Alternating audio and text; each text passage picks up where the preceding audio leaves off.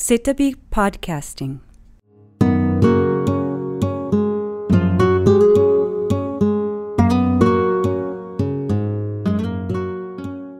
皆さんこんにちは。世田谷美術館で2020年4月12日まで開催のミュージアムコレクション受け継がれる工芸の技と心、そして現代へに関連し、多摩美術大学教授で工芸評論家及び工芸史家の戸立和子様に工芸作家の制作姿勢と表現についてお話を伺います。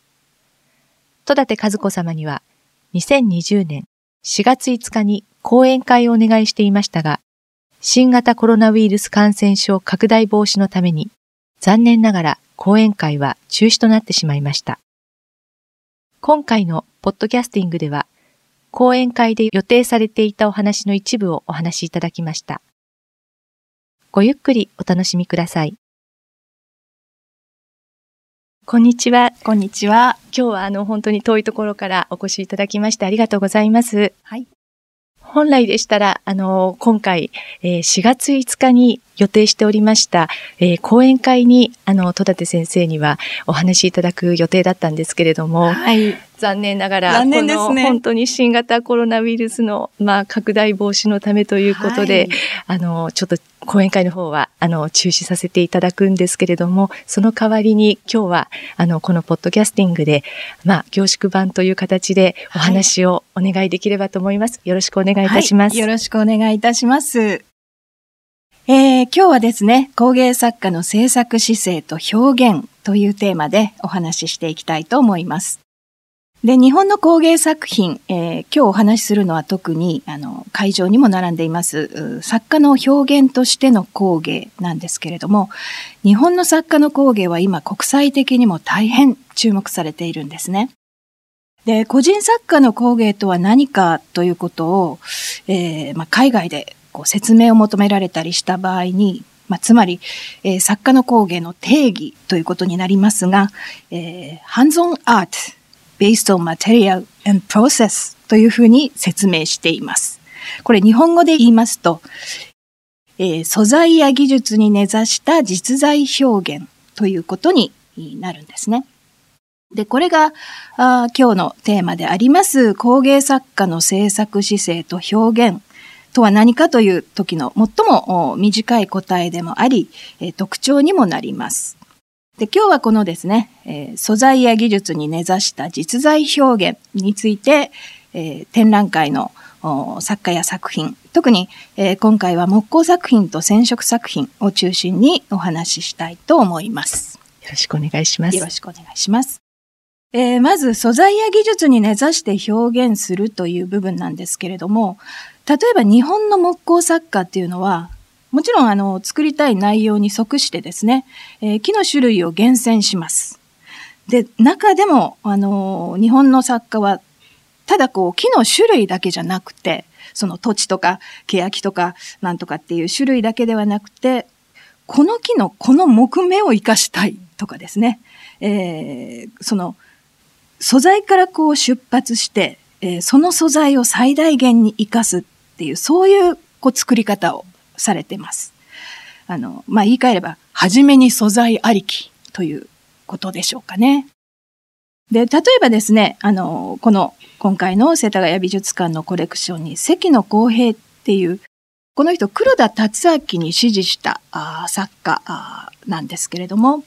えー、まあ、黒田達明同様に木工作家でもあり、漆芸家、漆の作家でもあるんですけれど、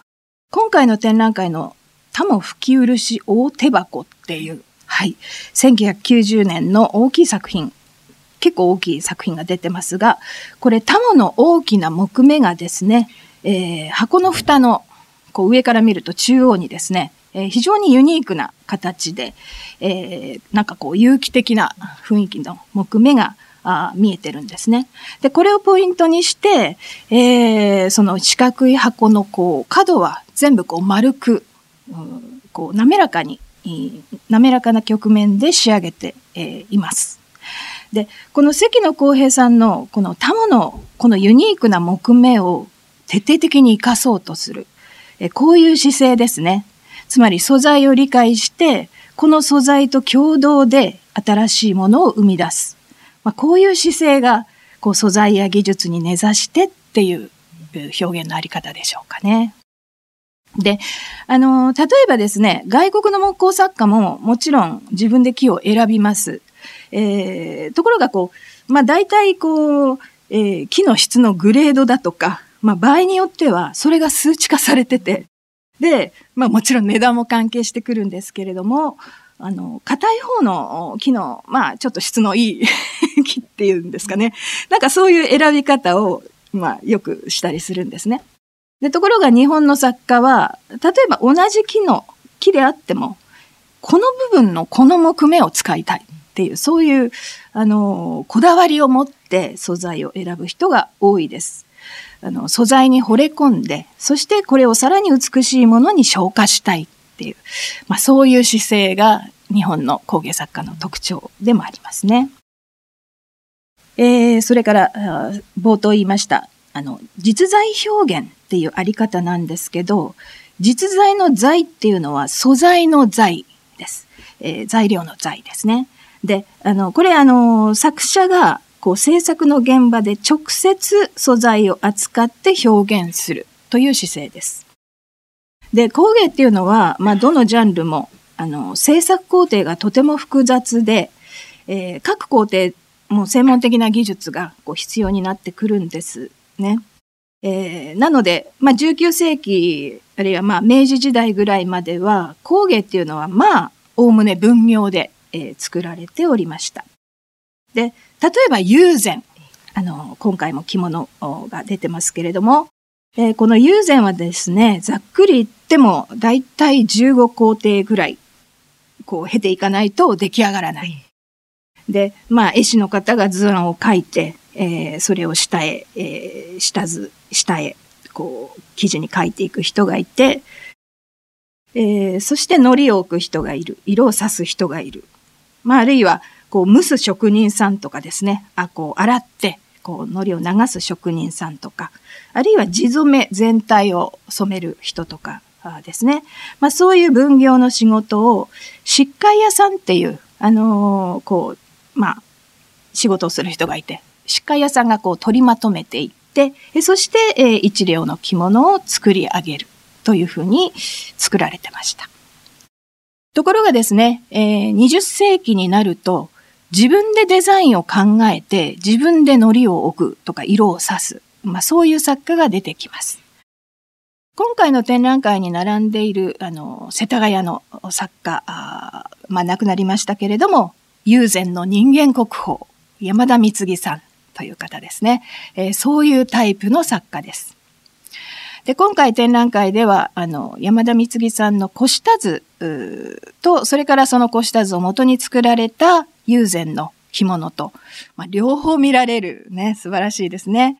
でも、その下図もを書いたのも山田光さん。そして、えー、着物にしていったのも、基本的には山田光さん自身の手で、えー、行われております。で、あの、友禅の重要なポイントってこう3つあると思うんですけれども、1つは構図ですね。着物台のサイズ、形状にどう模様を配するか。それからその色の問題、配色ですね。で、まあ構図とか配色っていうのは絵画も同じこう考えないといけないところですけれども、絵画と異なるのはもう一つこの乗り置きという大事な工程があります。で、友禅っていうのは、えー、まあ一言で言えば、乗り棒線の模様染めということになるんですね。で、糊の線でこうマスキングしていくと言いますか、その糊を置いたところがこう白く抜けて、えー、その線で表現していくというところがあ大事です。で、山田光義さんの友禅というのはですね、まさにこの友禅の特徴が非常によく活かされています。えー、例えば代表的なシリーズの一つに、アボシモンというのがありますね。あの、アボシってこう、まあ、魚を取る網で、これを、あのー、こう、三角にこう、釣って干すっていう、まあそういう状況を、こう、模様化したものなんですけれども、えー、今回山田光さんのそのアボシモンのコシタズも出てますね。えー、で、えー、何種類かこう、あのちょっといろいろ検討している様子も伺われます。で、まあ、あの、着物の上でですね、えー、左から右へ、えー、その着物の等身大というスケール感を活かして、なんか三角のアボシがこう、だんだんこう、せり上がっていくようなですね、えダイナミックな構図になっています。で、この等身大なんですけど、あの、ちなみにあの、他の工芸素材って、等身大ってかなり大変な ことですよね。えー、重たいし、あるいは自重、そうですね、あの、なんか陶芸とかガラスだと焼いたりして、なんか形にならないとかね、そういうことあるんですけど、染色の場合には、もう等身大が無理なく実現できます。まあ、着物という伝統がありますからね。えー、そして、まあ、あの、そういうこう空間的な表現っていうんでしょうか。あのー、こう、えー、アボシモンの着物になんか霞のように横からこう線がこうところどころこう水平にこう入ってて、まあ、この辺もなんて言いますか、こう空間表現をですね、えさらにこう高めているというふうな感じがいたします。えー、それから、あのー、一つ、あのー、まあ、友禅ならではと言いますか、その、まあ、下図を書くときは鉛筆で書いてますし、それから、あのまあ、記事に書くときには、こう、青い、あの、相花っていうもので、こう、青い線でこう、絵を、絵って言いますか、輪郭描いていくんですね。で、これが最終的に着物だと、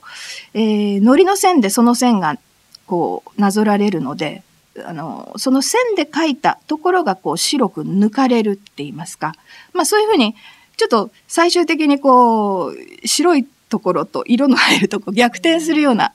えー、ところがあるんですけど、まあこれもですね、やっぱりあの作者が経験的に、まあそういう逆転するんだっていうことをこう意識しながら、こう制作を進めていく。まあその辺がやっぱりこう、やっぱり素材と技術に根ざしたあ実在表現ということになりますね。で、あの、アボシモンの場合は、こう、海と関係してますから、やっぱりこう、青いブルー系をこう使うっていうのはすごくわかりやすいんですけれど、あの、意外と山田光さんの作品っていうのは、あの、他の文様であっても感触系が多いかなというふうに思います。え例えば、あの、えっ、ー、と、天然線の糸目友禅着物で、えー、若麦門っていう麦の方、えー、モチーフにしたあ作品があありますけれども、えー、これもブルー系の字ですよね。で、あの、寒色系が多いっていうのは、まあ、東京とか関東の作家の、まあ、なんて言いますか、傾向の一つ、割と皆さん、こういうクールな色が好きなんですけれど、で、一方で、あの、京都なんかの友禅見ますと、あの、まあ、暖色系もよく使ってるし、で、そもそもカラフルですね。えー、多色使いなものが、えー、京都なんかは多いんですけれど、で、東京友禅ってこう、まあ、こう大きく見ると、やっぱりこう、東京の粋っていうんですかね。なんかちょっとクールなかっこいい、えー、色味というところもあろうかと思いますが、もう一つあの、山田光さんの場合にはですね、あの、糊の線が、まあ、あの、手作りの餅糊っていう、あの、まあ、それ自分で作って、えー、使ってらした。で、この餅糊だと、まあ、例えばもう、あの、戦後、あの、ゴム糊っていう新しい素材も海苔も出てきてるんですけど、あの、山田光さんが使った餅海苔だと、こう、かすかにですけど、まあ、黄色みがかるっていうんですかね。こう、洗った後にその白い線が、本当のわずかな、えー、まあ、一般の人が見たらもしかしたらわからないかもしれない。でも、かすかに、あの、黄色みがかるので、なんか、それが青系の色と合うのではないか。こう、糊を置いたところが映えるんではないかという考えもあったように伺っています。で、この天然線の糸目友禅着物若麦門という非常にこう大きな麦の方、穂先ですね。これをクローズアップして、えー、下から横から上からですかね、あの、描いているんですけれども、まあ、この構図自体も非常に斬新で、そして、あの、麦の穂という、あの、モチーフの形の面白さですね。こうピンピンとこう立っているような。えー、まあ、この表現も山田光さんならではと思うんですけれど、もう一つ、この麦の穂の友禅はですね、なんかその穂の白い細い線のところがですね、よく見るとこうちょっと点線風というか、抑揚がついてるんですよね。で、これこそは実は作家自身が糊を置いている実在表現だからこそというふうに、えー、言うことができると思います。これもしも、あの、分業の糊置き職人さんとかにお願いすると、勝手に職人さん自分の感覚で抑揚をつけたりできませんよね。途切れ刺すなんてもってのほかということになります。なので、職人さんに頼ん、もし頼んでしまうともう本当に均一な細い線をこうひたすら引いていくという感じになりますが、えー、山田光義さんのように、図案とか主体を自分で考えて、自分でこう、あの、記事の上でその模様を扱っていく、えー、作家であればですね、その、糊を置く線のリズムも、それから抑揚も、自分でこう、制作しながら、こう、感覚的にこう乗せていけるし、えー、まあ、あの、この辺はこう、ちょっと強めでもいいかなとかね、そういうこう、判断ができる。えー、これがやっぱり実在表現のメリットだと思います。もちろん、あの、友禅ですから、あの、もう下図、図案から始まってですね、周到な準備とか段取りは必要なんですけれども、しかし制作しながら自分の感覚を最後まで出し切れる。あの、作りながら場合によってはちょっと微調整もできますね。ここもうちょっと長くてもいいかなとかですね。で、そういうことがやっぱり今の作家の制作のあり方というふうなことになります。で、これは、あの、それこそ、あの、江戸時代の友禅なんかにはなかった制作姿勢ですね。えー、20世紀以降、こういう山田光さんのような、あ友禅が増えてき、えー、たのは、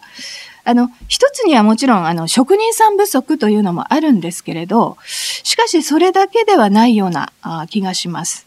あの、やっぱり作家自身が直接ですね、えー、素材を扱って制作を進めていくということにメリットがある。で、そういうことを、あの、例えば陶芸家の先駆的な作家で、富本健吉なんていう人も、まあ、自分で私はろくろ弾きますよっていうふうなですね、まあ、そういうことを実践されていました。で、あのー、ただ、まあ、作家もですね、高齢化してくると、こう視力が衰えたりとかですね、あるいは筋力だって若い時のようにはいかない。で、まあ、場合によってはその細く均一な糊の線こう置くっていうのも、場合によってはこうちょっと困難にもなってくることがあるかと思います。で、じゃあその時に糊置き大変だから、えー、自分は図案だけ考えて、えー、誰かに乗り置きやってもらいましょうってやるかっていうと、実は山田光さんはそうはしなかったんですね。で、山田光さんはむしろその自分の身体的な変化を、こう、逆に活かしてというかですね、えー、で、制作を、まあ、進めていったんですね。で、例えばその麦の穂のモチーフをものすごくこれ大きいじゃないですか。ね何、何センチあるでしょう？着物のね、あの裾からすごく、えー、こう生えますけれども。まあ、あのー、そういうモチーフを拡大するということ。で、えー、それがまあ、ある意味こう書きやすくなる。そして、あの、糊の線をですね、ただこう細く均一に引くんじゃなくて、あのー、その、糊で、こう、ちょっとこう、抑揚をつけた線を引くという、まあ、こういうですね、新しい友禅表現というのを見出しています。これもしも糊置きをですね、なんかプロの職人さん等に任せていたら、この天連線っていう、こう、場合によってはこう点線状になるというか、なんかこう、部分的には途切れたりするような、非常にこう、なんか変化に富んだ線っていうんですかね。まあ、こういう表現は出てこなかったであろうと思われます。で、これこそは、やっぱり自分で素材を扱う実在表現の作家ならではの表現であり、また、友禅において、乗り置きの重要性ですね。これを、え強く自覚されていた山田光義さんらしい表現だと思います。ノリで個性が出せるっていうですね、非常に新しい友禅です。で、あの、山田光さんの師匠は中村勝馬さんっていう、やっぱり東京の友禅の先駆的な作家なんですけど、この方、日本工芸会の創立にも尽力されてるんですが、日本伝統工芸展っていう展覧会を毎年やってますね。で、実はその、日本工芸会のロゴマークっていうのは、山田光さんのデザインなんですよ。知りませんでした。そうですか。あの、染色作家、あの、日本工芸会って他にもね、陶芸もあり、漆もあり、えー、あの、金工、木畜、はい、えー、人形とか諸工芸とか、いろいろ7部門ありますけど、えー、なんと染色作家の、えー、山田光さんが今現在も使われている日本工芸会のロゴマーク、デザインしています。ですね。はい。で、あの、染色作家えー、まあ、あの、絵が描けなきゃならない。まあ、構図とか配色考えることができて、そういうデザイン力っていうのはやっぱり当然必要なんですけれども、それプラスですね、えー、まあ、こう、糊とか染料とか生地質、生地の扱いとかですね、まあそういう素材を知って、えー、技術を身につけて、そして自分の手で実作に携わる。で、そのことによって新しい作品世界を切り開いていく。まあ、これがですね、素材や技術に根ざした実在表現という、まあ、今日の作家の表現、姿勢ではないかと思います。で、あのー、そのことによって、本当に、あのー、もう作家それぞれですね、作家ごとに異なる作品が出てくる、えー、表現の多様性を、えー、生み出しているというふうに考えております。ありがとうございました。はい、ありがとうございます。本当に今日は工芸作家の制作姿勢と表現について、はい、本当にあの充実したお話をいただきましてありがとうございました。ありがとうございました。ミュージアムコレクション受け継がれる工芸の技と心、そして現代へは2020年4月12日までです。